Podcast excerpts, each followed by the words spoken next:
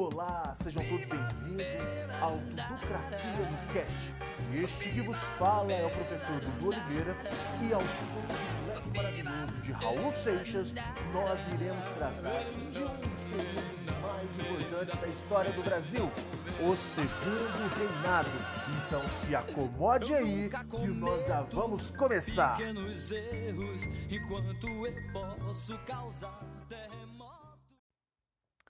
Galera, o segundo reinado, na verdade, é a terceira parte do Brasil independente. É a terceira parte de fatos históricos que aconteceu desde a inauguração deste país grandioso, belíssimo. É a inauguração do 7 de setembro, é a independência do Brasil, né, gente? Pois bem, quem inaugurou o Brasil para os brasileiros foi ele, Dom Pedro I. E Dom Pedro I inaugurou o Brasil, fez o Brasil independente em 1822. Este primeiro período é conhecido como Primeiro Reinado, de 1822 a 1831.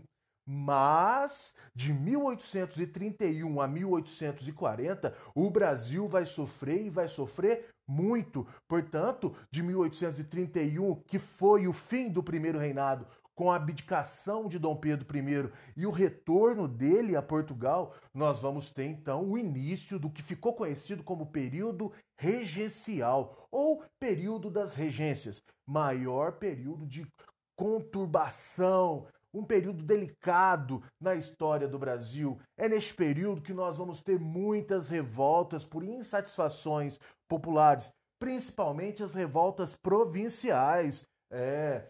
E em 1840, por uma iniciativa e pressão da classe liberal, é, nós vamos ter uma, um golpe. É, nós vamos ter uma fugidinha do que estava na Constituição. Vou explicar melhor. Quer dizer que em 1831, com a saída de Dom Pedro I, ele vai deixar o filho dele aqui, galera. O Pedrinho, o que viria a ser Pedrão, Dom Pedro II, estava aqui é, é, na tutela de pessoas que iriam criá-lo até se transformar em Pedrão, até ele ficar maior de idade.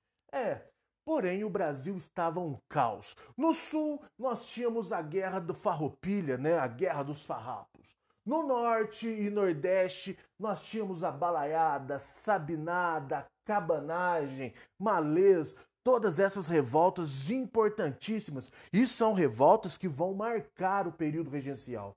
Então, os conservadores e liberais que estavam ali no poder eles precisavam fazer alguma coisa para que o Brasil tivesse uma contingência, um limite para essas revoltas. Já por pressão dos liberais, sim, por pressão dos liberais, foi feito, foi dado um golpe.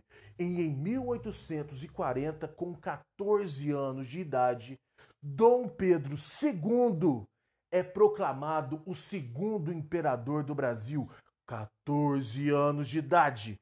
Este golpe, conhecido como golpe da maioridade, vai dar início ao que nós chamamos de segundo reinado e é o período mais longo, mais longo do Brasil imperialista, pois o segundo reinado vai de 1840 até 1889. Reparem, são 49 anos que Dom Pedro II ficou no poder. E é sobre este período que nós iremos tratar hoje. E o segundo reinado vai inaugurar uma nova forma de política. Na verdade, o segundo reinado, galera, ele vai inaugurar uma nova forma de administração e o Brasil vai sofrer fortes transformações. É muito importante que a gente saiba que neste período de 1840 até 1889, os outros países vão fazer o Brasil sofrer influências Sim, os reflexos da Europa, né, que tinha França e Inglaterra como grande potência mundial, vai sim influenciar o Brasil, principalmente na, na parte econômica. E nós, brasileiros, vamos nos tornar o maior império da América do Sul, ou melhor, a nona maior economia mundial. Isso é muito importante. Sim, economia mundial. Por que o Brasil é um império? Porque o Brasil está sempre em expansão. A mudança territorial do Brasil também está aumentando, com ênfase lá no norte e no sul, né, na, na região onde é hoje Uruguai. Antes, a Cisplatina fazia parte do Brasil. Pois bem, é no segundo reinado que nós vamos ter também a, a unificação de dois grandes grupos políticos que nós temos resquícios até hoje, que são os liberais e os moderadores, né, os conservadores. E é neste é, esquema, é nessa, é nessa fase que o Brasil vai ter a sua grande mudança política social. E nós vamos falar dela agora. Olha, é no Brasil de 1840 até 1889 que o café vai chegar, principalmente ali no Vale do Paraíba, São Paulo, né? E vai estabelecer a fase de crescimento econômico do Brasil. O café, um produto que o Brasil vai manter como linha de exportação e como base na produção e geração de lucro. É, é no período de 1840 até 1889 que nós vamos ter as primeiras leis abolicionistas. O que são leis abolicionistas, Dudu? Leis abolicionistas são leis a favor do fim da escravidão, com base em uma lei de 1850 lá na Inglaterra, a lei de Bill Burden, é, e com esta lei, nós, como eu já disse, nós vamos sofrer reflexos de tudo o que acontece na Europa, principalmente nas potências mundiais, que é França e Inglaterra. A lei de Bill Aberdeen vai ter influência aqui no Brasil nas três principais leis abolicionistas, que são quais são elas? A lei de Eusébio de Queiroz, que colocava fim no tráfico negreiro para o Brasil, depois a lei do ventre livre, que coloca todas as crianças a partir de 1870 nasceria livre. É, é uma lei um pouco contraditória, né? Porque os pais dessas crianças eram escravos. Então, os filhos de negros de 1870 em diante nasciam livres. Quem cuidaria desses negros? Quem cuidariam desses escravos? É, a gente tem que pensar um pouco nisso. E depois a lei dos sexagenários de 1884, que coloca fim é, a partir dos 60 anos, ou seja, todo escravo que completasse 60 anos estava livre. O problema dessa lei é que a expectativa de vida é, do negro cativo, do escravo, era no máximo de 35, 40 anos. Então, essas são as leis abolicionistas que aconteceram durante o segundo reinado. Mas talvez a coisa mais importante, o fato mais importante, o acontecimento mais importante do segundo reinado seja ela.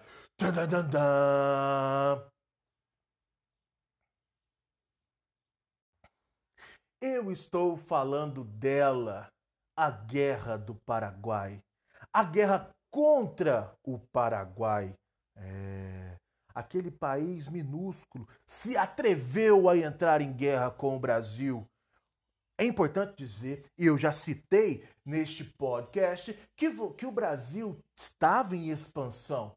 Lá no sul tinha um território conhecido como Cisplatina, ou a Bacia do Prata. E é nesse território fluvial em que o Brasil condensava a maioria dos estoques de navio, ou seja, os navios, eh, os barcos trafegavam por ali a fim de fazer comércio. Portanto, a Bacia do Prata era muito importante para o comércio uruguaio, argentino e brasileiro. Mas, mas em 1864, um um ditador tido por muitos historiadores como maluco, é, Solano Lopes. El maluco Solano Lopes resolveu tirar uma casquinha dessa bacia do prata.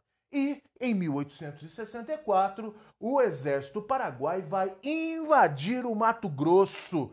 É, fazendo então, forçando então uma iniciativa de Dom Pedro II a montar o que ficou conhecido como a Tríplice Aliança, é a união de três países aliados a fim de derrotar os paraguaios. Mas não bastava derrotar os paraguaios, precisava fazer mais. Precisava dizimar os paraguaios. Sim, essa não foi uma guerra justa. Dom Pedro II, junto com os argentinos e uruguaios, dizimaram a maioria da população masculina do Paraguai. É, essa foi uma carnificina. A Guerra do Paraguai foi a coisa mais sangrenta do mundo e é a única guerra que o Brasil liderou e venceu.